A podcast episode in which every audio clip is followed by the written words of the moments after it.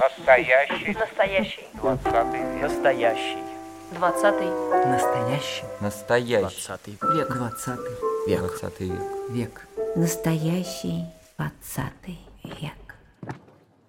Дорогие друзья, здравствуйте. В эфире радио «Фонтанный дом». Программа «Настоящий 20 век» и я, журналист Галина Артеменко. А сегодня я снова с радостью представляю своего гостя Николая Владимировича Беляка, художественного руководителя и режиссера интерьерного театра. Совсем недавно мы беседовали в нашей программе и решили, что нам обязательно нужно продолжить, потому что в этот раз разговор пойдет о нашем городе. Николай Владимирович, здравствуйте. Добрый день. Здравствуйте, добрый, день. Мы с вами завершили наш тот первый большой часовой разговор как раз 80-ми годами созданием вот этих вот прекрасных живых скульптур, когда артисты надевали на себя такие костюмы, которые символизировали те или иные городские здания-памятники. Давайте мы к этому немного вернемся, вспомним эту историю и вспомним, как это было связано с городской градозащитой, протестом жителей против э, разрушения исторических зданий и голосом трубы. Помните, да, о чем я? Понимаете, о чем я говорю? О трубачах. Да, это вы говорите о, о площади, Да, да, Владимирской о- площади. да, да, да, да. И о защите дома. Да, мы сегодня вернемся на Владимирскую площадь. Ну, итак, давайте мы поговорим об этом. Трудно говорить об этом коротко, потому что А и не здесь, да, здесь настолько широкое пространство. И вообще Петербург – это уникальное явление. Если говорить о Петербурге, то я бы даже говорил, что не просто малая родина, а это просто вот некий отдельный феномен в мировой культуре. И для меня там сказать, есть Иерусалим, святой город, есть Рим, вечный город, есть Петербург, великий город.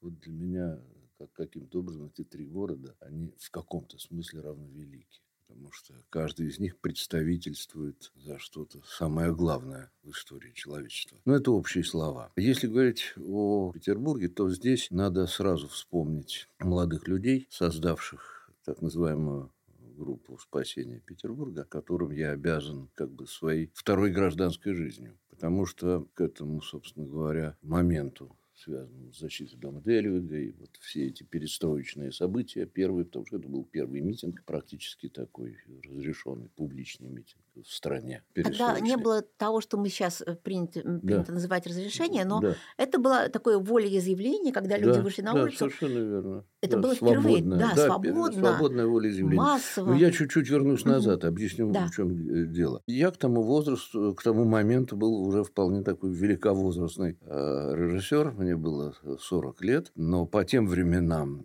40 лет, режиссер 40 лет, если он не был номенклатурой и не возглавлял никакой театр, он считался молодым режиссером.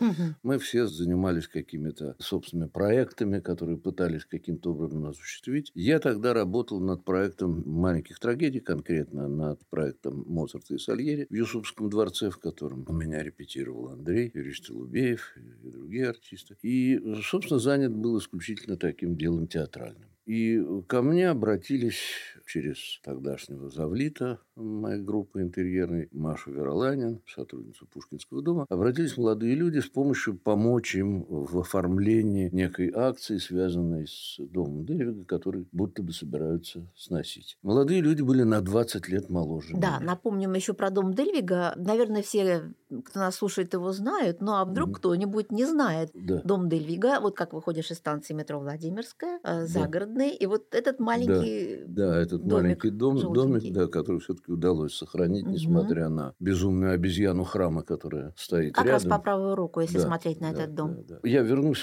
к этому сюжету. Да, Так, значит, молодым вот, людям, ну давайте. да, молодые люди, которые на 20 лет младше меня оказались, но Молодые, красивые. молодые, красивые, что самое главное, мы-то сформировались практически в эпоху застоя. И, в принципе, не представляли себе о том, что может быть такое бурное и открытое будущее у нас и у страны. И вот э, эти молодые люди, которые попросили помощи, и они э, дали какой-то такой колоссальный импульс этому проекту защите дома Дельвига, что э, вот это ощущение, что востребован, нужен, и что, возможно, и есть перспектива, это было самое главное переживание. А расскажите об этих молодых людях. Это прежде всего Алексей Ковалев, который, так сказать, известен в городе тем, что он там мно- много лет был уже депутатом. Депутатом законодательного собрания. Да, законодательного собрания, а тогда вот только начинал свою, сказать, общественную карьеру, археолог. Вот, это был его закадычный соратник Сергей Васильев, журналистка Татьяна Лиханова, ну и можно называть еще много других людей, но я не буду. Это вот, так сказать, так называемая группа спасения. Да, ныне здравствующие люди, да, тоже, да. кстати, до сих пор еще активные и в градозащите. Да, да, совершенно верно. Вот, и они попросили просто помочь как-то организовать это событие. Но, надо сказать, они были при всей своей энергии очень малоопытны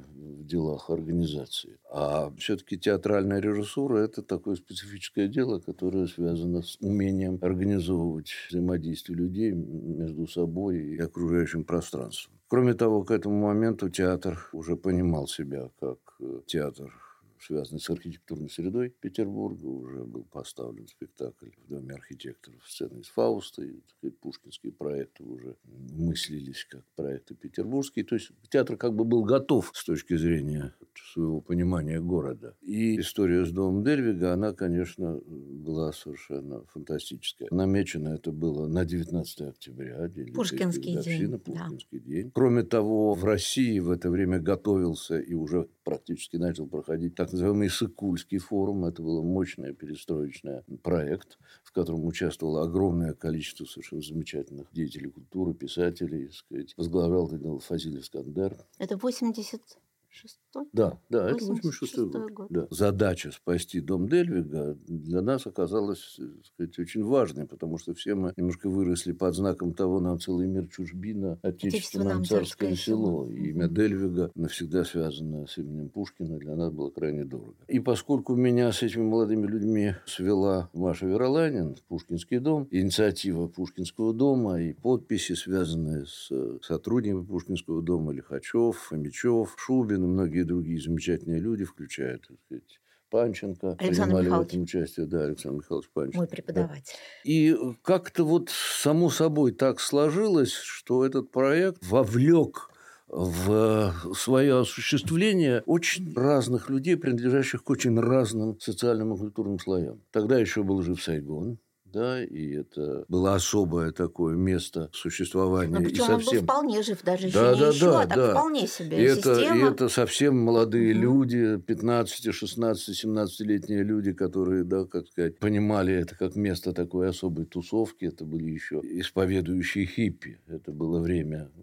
когда, по-видимому, это движение еще овладевало подростками. Да. Вот, с одной стороны. А с другой стороны, академики из Пушкинского дома. И я, когда понял задачу эту, я придумал сценарий, который осуществился. Вот о сценарии я могу несколько слов Да, пожалуйста, потому что это совершенно уникальная история. Да. Э, я не знаю, сколько людей, кто нас сейчас слушает, там были или сколько mm. об этом знают, но вот идея такой уличной акции, такого действия, ну, мне кажется, что сейчас, например, вот даже сложно себе представить, что вот таким образом можно создать э, это даже не спектакль, это, это экшен, какое-то шоу, но в ну да, ну в общем, слова. вот так оно как бы само сложилось, само да, время давайте, и давайте, люди, которые в этом участвовали, и место, оно как и бы место, само заговорило люди. через нас. А возник сценарий, и сценарий прежде всего возник в связи с площадью, в связи с тем, что Владимирская церковь, церковь Владимирской Божьей Матери, стоящая на этой площади, тогда ведь была без крестов, обрубки крестов были. В самой церкви размещался вычислительный центр для горосполкома. Само по себе вот это, ну, монстр, да,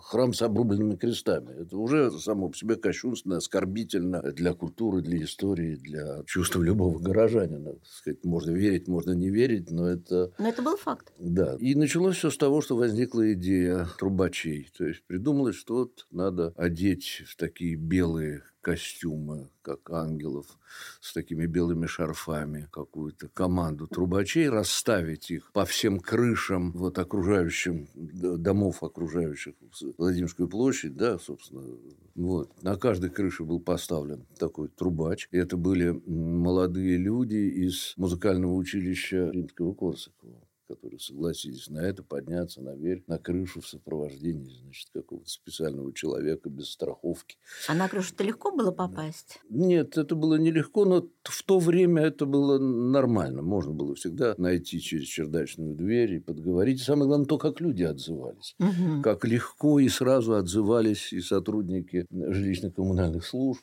как-то когда рассказывали, а зачем и, и о чем идет речь. Совершенно особое общественное умонастроение было в это время. Очень резонансно. Сколько было трубачей? Трубачей было семь. Первый трубач был на колокольне церкви Владимирской. И началось с того, что вот с колокольни, на которой не было колоколов, раздался сигнал трубы. Ему ответил трубач со следующей крыши, да, как сказать, против часовой стрелки немножко так получилось. Потом трубач с другой крыши. И таким образом, да, вот весь круг площади перекрестился так вот э, Звуками трубы. звуками, да, сигналами В этом есть что-то, с трубы. одной стороны, Причем это средневековое, э, да? сигнал, это сигнал, кажется, из пиковой дамы. Это сигналы Чайковского. Ну, выбранные, да, темы. После того, как возник такой купол как бы над Владимирской площадью, около дома Дельвига, напротив, на другой стороне, стоял грузовичок с открытыми бортами, который молодые люди из группы спасения, значит, умудрились тоже договориться. На нем стоял микрофон на грузовике. К микрофону подошла сотрудница, сейчас не помню фамилии ее, городского экскурсионного бюро, и рассказала о том, что это за место, что это за Владимирская площадь, что это за дома, которые здесь находятся. И очень коротко и внятно рассказала сказать, историю этой площади, историю этих домов. После чего на балкон дома Дельвига с факелом вышел Александр Михайлович Панченко. И Академик Панченко с факелом Да, на балконе да. дома Дельвига. Вот да, да. И фрагмент речи Куницына лицейской. была- да, лицейской. Была произнесена с этого балкона. И потом началось такое вот как бы программа из разных пустующих, зияющих окон дома Дельвига появлялся то исполнитель какой-то песни, то артист, исполняющий стихи. Ему отвечал с грузовика какой-то следующий оратор или артист. И вот начал- началась такая перекличка этого здания, как бы обреченного на снос площади и людей, собравшихся вокруг. При этом надо отметить такую очень важную, интересную деталь. Я начал с того, что очень разные люди принимали участие в этом, относящиеся к разным совершенно социальным слоям. И в частности, там была команда милиционеров, участников театральной пластической студии, которой руководил мой э, товарищ, коллега, артист Александр Постников, э, выпускник Щукинского училища. Он руководил э, такой студией пантомимы. И он привел в форме этих молодых людей, которые занимались у него пантомимой, на эту площадь. И они взяли на себя, так сказать, миссию по остановке движения, по так сказать, обеспечению безопасности. Здесь абсолютно самостийно, совершенно самостоятельно. А Вот сейчас это абсолютная фантастика. Вот Да. то, что мы сейчас слышим, вот, представьте себе тот уровень свободы, гражданского консенсуса и интереса людей к происходящему. Вот то, о чем сейчас Николай Владимирович нам рассказывает. Да. Радист Малого драматического театра обеспечивал наличие динамиков, микрофона и хорошего большого звука, чтобы была слышна вся площадь. Много людей, и филологи, и экскурсоводы, и артисты разных театров э, города, и просто горожане поднимались на этот грузовик и высказывали, так сказать, Сохранились Да. фотографии молодых э, ребят из спасения. Вокруг была а, огромная толпа, собравшаяся. Вся площадь была Народ, вот да, вся площадь за- была, да, заполнена народом. Это заполнена было несколько народом. тысяч Вот. людей. И как-то вот таким образом вот эти трубачи над площадью в белом, этот заговоривший дом, из окон которого да, звучала и музыка, и стихи, и речи с балкона, и Шубин потом рассказывал о Дельвиге, ораторы, выступавшие сказать, на грузовике. Все это вместе создало, конечно, ощущение прежде всего праздника. Настоящего гражданского праздника не политического митинга, не агрессивного мероприятия, которое, значит, как бы что-то против кого-то высказывает, а манифестация этого удивительного чувства горожан, любви к своей истории, к своему городу. Вот что было самым главным здесь. И то, что в этом принимали участие, с одной стороны, как какие-то совсем 15-летние хиппи, которые да, помогали нам э, что-то делать. А Ну да, делать мы надо еще было были много. с потому что, ирокезами, там м, были да, все. Финал этой истории заключался в том, что молодые люди помогли на крыше дома Дельвига соорудить такой помост, на котором в конце митинга, митинга я называю, праздника, собрались со всех крыш, спустились и собрались на крыше дома Дельвига трубачи. И вот в этом исполнении духовом прозвучал фрагмент гимна великому городу Глеера это практически публично впервые. Он еще не был ни Официально города, не был, да. да, еще не был совсем. Да? Этим окончилась вот вся эта продуманная часть праздника. И это длилось часа два, наверное, да, или три? Да, длилось это э, два с половиной часа. Еще несколько деталей да, для меня лично важны. Может быть, это не так важно для тех, кто меня слушает. А мне кажется, сейчас я... вот все детали важны, да. потому что уже довольно да. много времени прошло. И вот эти истории, они важны, чтобы мы помнили о том, какими мы были. Да, да, наверное. Я здесь хочу рассказать о двух очень личных воспоминаниях. Одно из них – это накануне вот этого мероприятия, потому что еще неизвестно было, состоится оно, не состоится, потому что договаривались с каким-то куйбышевским райкомом комсомола, эти молодые люди, участвовали в этом какие-то инструктора обкома комсомола с очень смешными фамилиями. Ульянов, Пилатов. Это были фамилии совсем молодых людей, значит, комсомольских каких-то. Пилатова помним. Лидеров, да.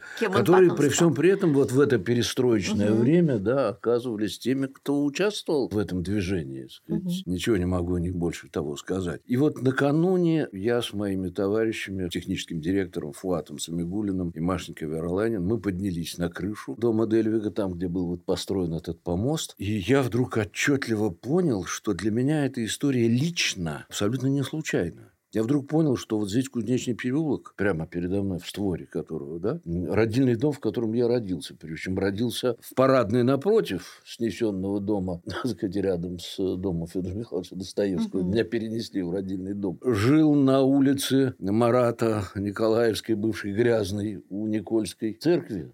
Да? Я вдруг как бы увидел, что вот это моя судьба, и что я был назван заранее в честь деда Николая и родился 19 декабря в день Николая Чудотворца. И вот тут бывшая Никольская, Николаевская улица и Никольская, ну и так далее. Как бы все в точке сошлось, что-то вот биографически непосредственно и важное. Никольский я... это это так называемый единоверческий. А, единоверческий. Единоверческий храм, в котором сейчас музей Арктики и Антарктики. Да, это единоверский храм. И я вдруг понял, что для меня это не, не случайная история, что как бы моя жизнь судьба, она как бы привела меня на Владимирскую вот сюда, площадь. на Владимирскую площадь и, и в эту точку. Уже как актора. Да. Как да, э, вершителя да. истории в какой-то да. степени ну, в, в этот момент. смысле, да. И еще одно тоже, это личное переживание было очень сильное, как бы вот такой звездный час, да, называется в каком-то смысле. И в финале этого праздника я очень хорошо помню вдруг я, потому что ну, держался, как бы обеспечивал организационную работу, как режиссер, прежде всего, чтобы вовремя каждый вышел там, как решили по сценарию, чтобы все происходило правильно. И вдруг в самом конце я просил у Леши Ковалева микрофон, поднялся на этот вот грузовичок и прочел пушкинское послание Чадаеву. И вот этот текст, кончавшийся и на обломках самовластия напишут наши имена, сказал я, глядя на всех собравшихся вокруг и обведя их руками. И это оказалось абсолютно вот подлинным высказыванием. Товарищ, верь, взойдет она, звезда пленительного счастья, Россия вспрянет ото сна, и на обломках самовластия напишут наши имена. Вот тоже очень личное в результате возникло совершенно да, стихийно сложившаяся история. Ну, то, что я сейчас мог бы да, рассказать. Да, да, да, да. Об этом. Еще одна вещь, тоже о которой я прошу меня простить за то, что я как бы о себе говорю. Но почему же? Это программа ну, о себе. Ну, программа. Мы каждый э, Я века. упустил одну очень важную вещь. Поднявшись на крышу дома Дельвига, среди всего того, что я увидел о чем я вспомнил, я вспомнил, что за несколько лет до этого, живя рядом на Графском переулке, тогда Марии Ульяновой, и проходя мимо Владимирской церкви Божьей Матери с обрубленными крестами, я написал несколько стихотворных строчек, которые я вспомнил, поднявшись на эту крышу. А строчки были такие. «Как храм с обрубками крестов, так и душа моя без Бога. Но я люблю еще немного терпения. Ласковым перстом незримый ангел прикоснется к руинам мира, и тогда Вот такой И тогда фрагмент. был. открытый финал. Да, вот такой фрагмент был написан за несколько лет до этого. И Я вспомнил эти строчки тогда, стоя на крыше дома Дервига и глядя на колокольню и собор. И вот это вот открытый финал. И тогда Да. Мы всегда... И это напрямую дальше связывается со следующей очень интересной историей, потому что я был доверенным лицом Лёши Ковалева через несколько лет, когда очень смешно он баллотировался в Верховный Совет, в народные депутаты. Ну, он, еще, он же в Ленсовет баллотировался? Или это еще... Это до, этого. Ага, когда до Верховный этого, Совет. да. Я был его доверенным лицом. Собрание значит, коллективов, которые выдвигали своих кандидатов в депутаты, происходило в морском училище имени Фрунзе на Васильевском острове. И мы маленьким коллективом интерьерного театра, 12 человек, которые выдвинули Алексея Ковалева в депутаты Верховного Союза СССР. Там с этим было связано много разных очень интересных нюансов. Я сейчас не буду тратить время на их пояснение. Но одновременно выдвигали Сахарова, э, физический институт. Выдвигался тогдашний заместитель Ходорева. Был зал, в котором, значит, сидели представители всех райкомов партий и райисполкомов каждого района. И вот сидел наш маленький коллектив. И я помню, как Ковалев поднявшись, сказал, что вот я занимаюсь проблемой градозащиты, и если я стану депутатом, мне будет легче этим заниматься. Не стану, я все равно продолжу этим заниматься. И вот сейчас обращается к предыдущему оратору, который вот как раз заместитель Ходорева, который, собственно, явно был в этом номенклатурном зале обречен на то, чтобы стать депутатом. Вот. Он говорит, вот сейчас вы говорили о том, что вы поддерживаете церковные дела, вот судьба церкви на Владимирской площади. Вот давайте решите прямо сейчас, пообещайте, что вы передадите церковь верующих, уже готов коллектив верующих есть. И вынужденный тогда бороться За голоса. за голоса. Он сказал, да, конечно, я обещаю, мы это сделаем. Вот тогда решилась судьба церкви на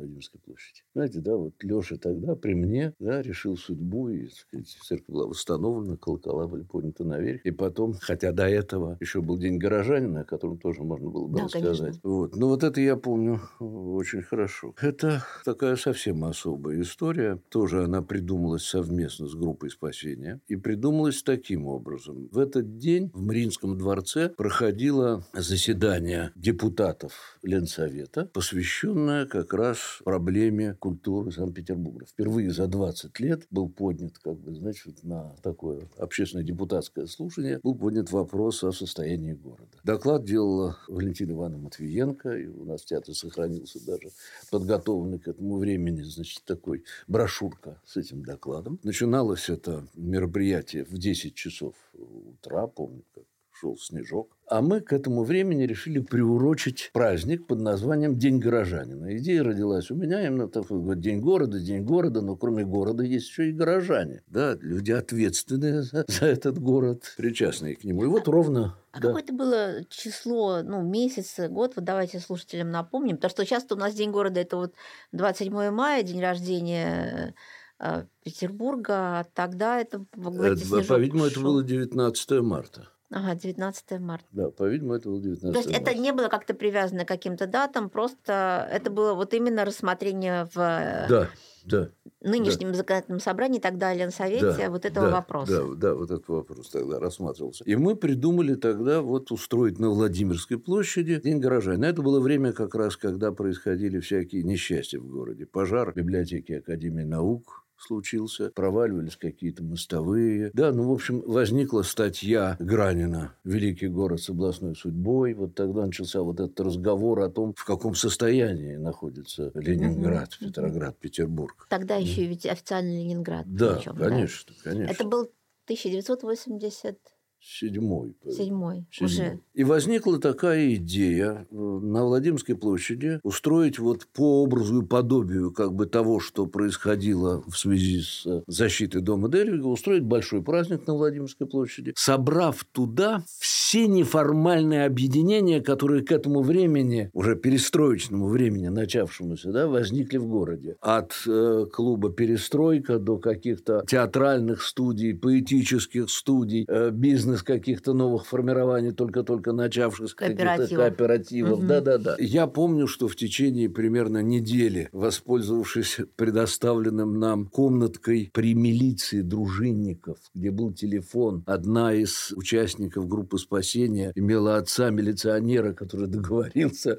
с этой комнаткой. И вот на этом телефоне я обзванивал и находил телефоны разных людей. И впервые тогда вот на Владимирской площади собрались и познакомились между собой все маломальски приметные, так сказать, неформальные объединения, возникшие к этому моменту в городе. Сейчас людям дико слышать, кто уже с интернетом живет Да. столько лет, как обзванивали из какой-то Да, да, комнатки. да, Вот это надо было застать течение- человека в на течение месте. недели объяснить, Мгм. что это, как Никакого договориться, что вы придете чатов. тогда-то. И идея заключалась вот в чем. Чтобы на балконе того дома, в котором прошло детство Дмитрия Сергеевича Лихачева, Это прекрасный дом в стиле модерн, там, Да-да. где сейчас был спортклуб «Спортлайф», а потом сейчас другой какой-то фитнес-центр, там «Бургер Кинг», там э, пивная «Контакт». Вот этот вот да, да, чудесный да, дом, совершенно верно. очень да. красивый торговый центр. Там. Да, и вот у него такой балкон, и была идея, значит, в, на этом балконе, чтобы возникли э, все лидеры всех сколько-нибудь серьезных общественно-политических движений,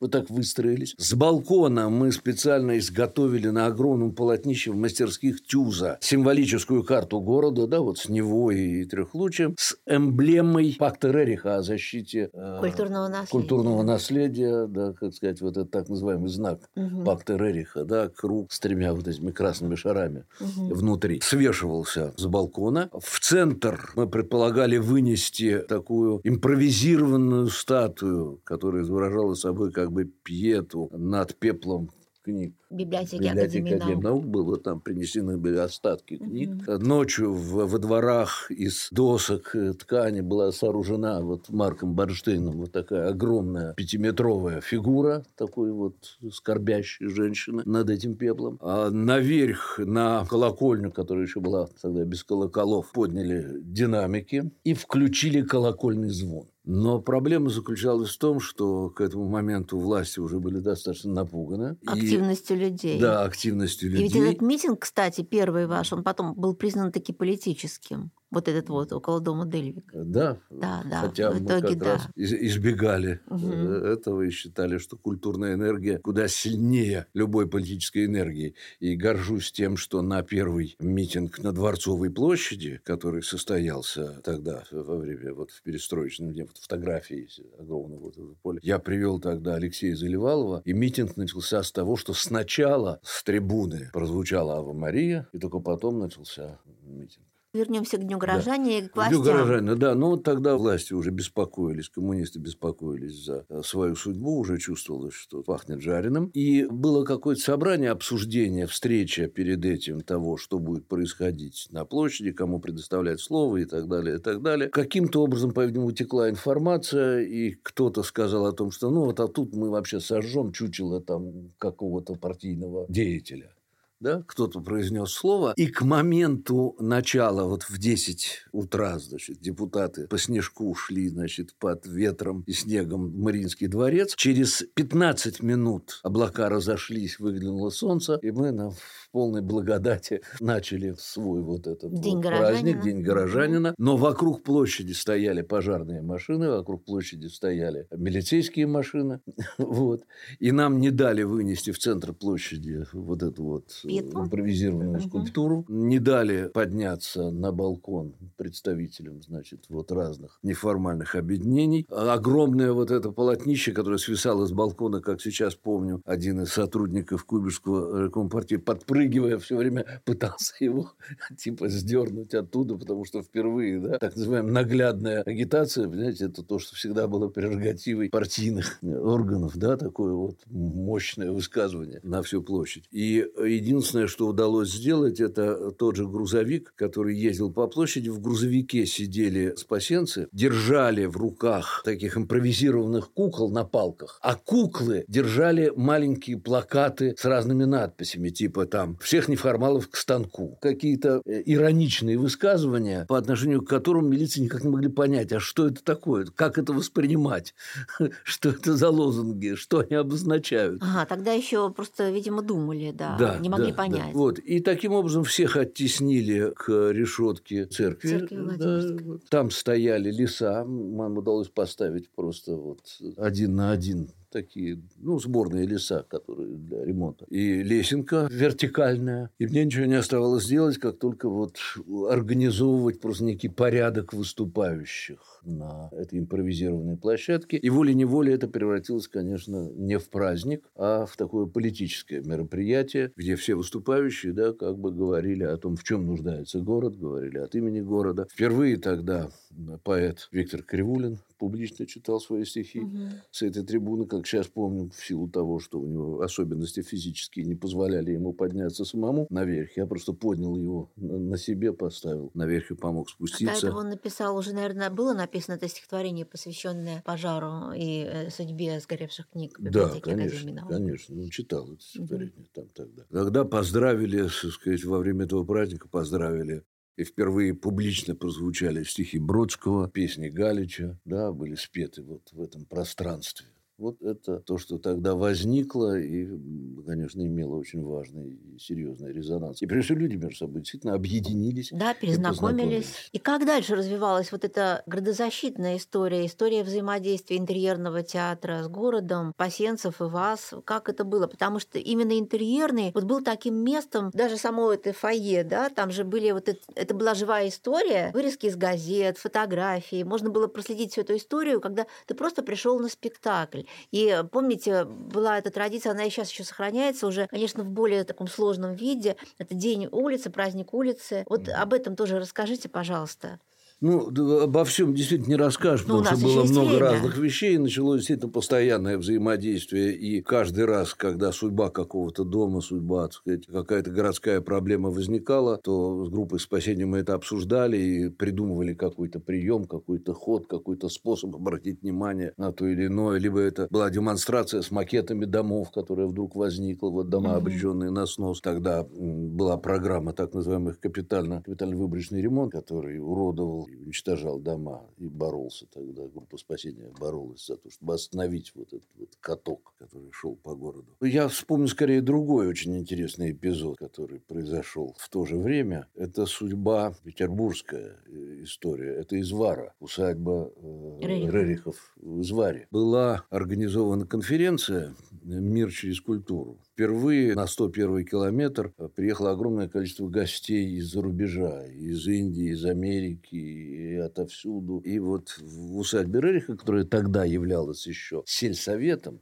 и на доме Рериха, так сказать, вот этот флаг, красный флаг развивался, флаг сельсовета. А борьба за судьбу этого дома, за превращение его в мемориальный музей Рерихов, это была задача рериховских организаций, когда к нам обратились тоже с предложением каким-то образом устроить здесь рериховский праздник. Я не буду рассказывать ни о сценарии, ни о том, как. Что расскажу только об одной детали, что именно артист интерьерного театра, забравшись на крышу этого, значит, вот усадьбы и дома Рерихов, да, там наш уже фирменный знак трубачи, которые в белом, да, значит, начинали акцию так же, как это было храм воскресения на Смоленском кладбище, он тоже начинался с трубачей. Да, под сигналы трубы снял и сбросил с этой крыши флаг сельсовета – и водрузил знамя Рериху.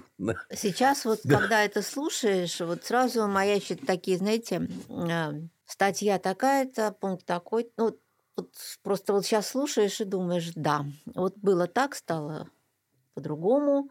Скажите, а вот эти люди, которые тогда вот этим всем занимались, как дальше складывалась судьба вот этих трубачей, этих артистов? И потом, ну, я знаю, что со спасенцами вы и сейчас поддерживаете отношения. Да, конечно, конечно. Единственное, что я могу сказать, понятно, что по-разному слишком большое количество людей участвовало в этом, и у каждого была своя судьба и своя жизнь. Но я убежден, что вот люди, которые были связаны с этими событиями, они были уже как-то отмечены по судьбе чем-то крайне важным для себя, и уж в любом случае в другую сторону они они не пошли. Если они не продолжили, может быть, столь же активное участие сказать, там, в общественной, культурной и политической жизни города, то, во всяком случае, э, вредить городу и обществу они, они не стали, не да. Стали.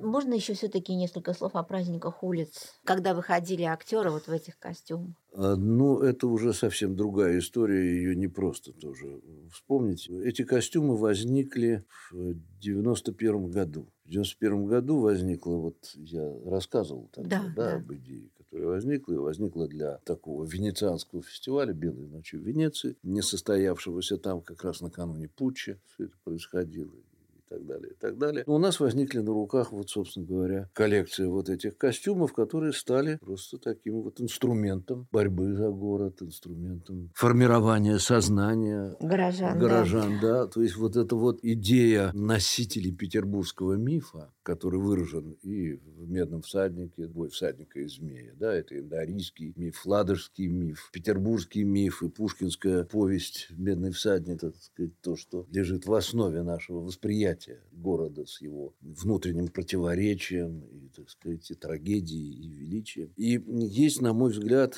действительно некое особое сознание горожан, которые я называю вот носители петербургского мифа, отличающие этот город от многих других городов и страны, и мира. Ну, это очень долгие разговоры, и он требует ну, Да, я понимаю, все-таки несколько, давайте несколько штрихов. Вот какие здания были представлены? Это же Марк тоже делал, да, все? Мы, мы вместе. Я придумывал, а он делал. Тут это, и все это происходило совместно. Авторами этой коллекции являются три человека.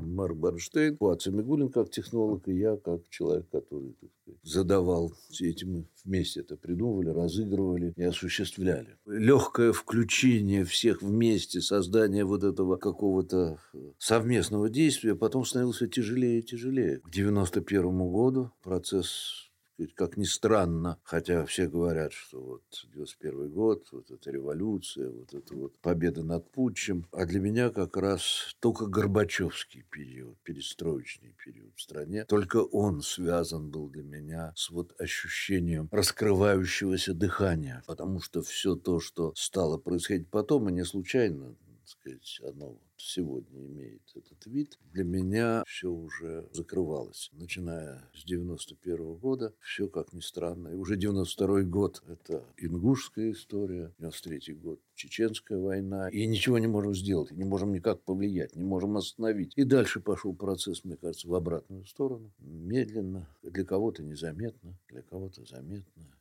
И борьба становилась все труднее и труднее за город. За город. Но тем не а, менее, мы да. же все-таки в этом городе мы знаем, что те градозащитники, которые вышли тогда с трубачами на Владимирскую площадь, до сих пор защищают город. И вместе с этим городом и Алексей Ковалев, и Сергей Васильев. Да, ну вот э, я э, в театре происходило одно из последних значительных событий. Градозащитный форум. Градозащитный форум. Александр и Николаевич то, чем, Сакуров да, был. И то, о чем Сакуров говорил там. Да. В общем, очень горькая нота. Очень горькая нота. То, что мы тогда услышали все вместе. Да. И поняли. И сейчас мы действительно имеем дело с маленькими возможностями борьбы за город. С ВАПИКом, произошли вот эти вот вещи. Алексей перестал быть депутатом. Градозащитный совет города, да, тоже, так сказать, оказался. Да, там прошла ротация, и многие люди да, оказались ушли вне. из него. Я всегда считал, что э, будущее, в принципе, раскрыто, непредсказуемо и зависит от нас. Это так, я верю в это и сейчас. Но вот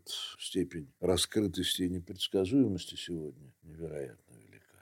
Да, Николай Владимирович, спасибо вам большое, что мы с вами вообще поговорили. И вот наш двухчастный такой разговор. Я надеюсь, что мы будем говорить в офлайне, потому что, мне кажется, сейчас тема человека и города чрезвычайно важна для нас. Более того, я хочу сказать, вот да, спасибо, что вы вот помогли мне сейчас немного вернуться к, к мысли. Я думаю, что сейчас как раз вопрос будущего и вопрос Петербурга как того якоря европейской культуры в России, залога европейского пути российской культуры. Это невероятно важно. Впереди у нас Пушкинский юбилей. И вот мне кажется, к этому моменту должно что-то опять возникнуть, то э, лучшее, что есть в Петербурге и в петербуржцах, в носителях вот этого представления да, о собственном достоинстве себя и города. И это очень важно, мне кажется. А в будущее направить сейчас наши мысли о том, как именно Петербург Петербург сможет опять предъявить себя вот как настоящий культурный залог в очеловечивании страны.